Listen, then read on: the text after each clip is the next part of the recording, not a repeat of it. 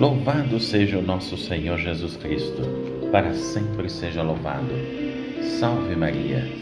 Meus queridos irmãos e irmãs, estamos aqui mais uma vez reunidos para o nosso Santo do Dia. Santo do Dia que nos ensina cada dia mais a vida desses grandes homens de Deus que são luz para os nossos caminhos, não é verdade? E claro, e hoje nos encontramos nesse dia 20 de agosto de 2021. E hoje a igreja recorda um grande santo. Santo esse que se chama São Bernardo de Claraval. Ele que é considerado o segundo fundador da ordem cisterciense. Ele que nasceu na França no ano de 1090, foi abade e um dos maiores doutores da igreja. Incrível a sua capacidade criativa, a sua resistência física e, sobretudo, espiritual. E olha que ele percorreu a França, os Países Baixos e a Alemanha também, a pedido dos papas, a fim de formar uma cruzada contra os turcos que estavam naquela época. Não foi esta, porém, a sua maior glória, e sim a de ser um santo de fato místico.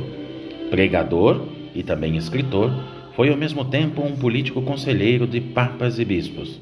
Não há pessoa que tenha influído tanto na primeira parte do século XII quanto São Bernardo, que se nutria da contemplação da humanidade de Jesus.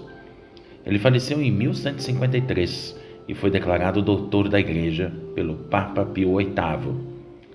Em Roma, veneramos também outra, uma mulher de toda dedicada à formação das crianças e dos adultos. É a bem-aventurada Maria de Matias ela morreu em 1866 e foi beatificada por Pio XII no Ano Santo, em 1950. E não podemos deixar de mencionar também ainda hoje o grande profeta Samuel da Bíblia, não só por ele ser lá do início da Bíblia, que fala dele, mas também de São Gregório Magno, que considera ele como modelo de obediência religiosa. E para encerrar, lá na França, Outro grande santo, São Felisberto, do século VII, foi abade e fundador de mosteiros. Por isso que o que anima a gente são esses grandes santos que nos surpreendem durante a vida e por isso mesmo são controvertidos, mas a história lhe faz a grande justiça. Por isso, eu desejo a todos paz, bênção de Deus para esse dia e voltamos aqui amanhã com mais um Santo do Dia se Deus quiser.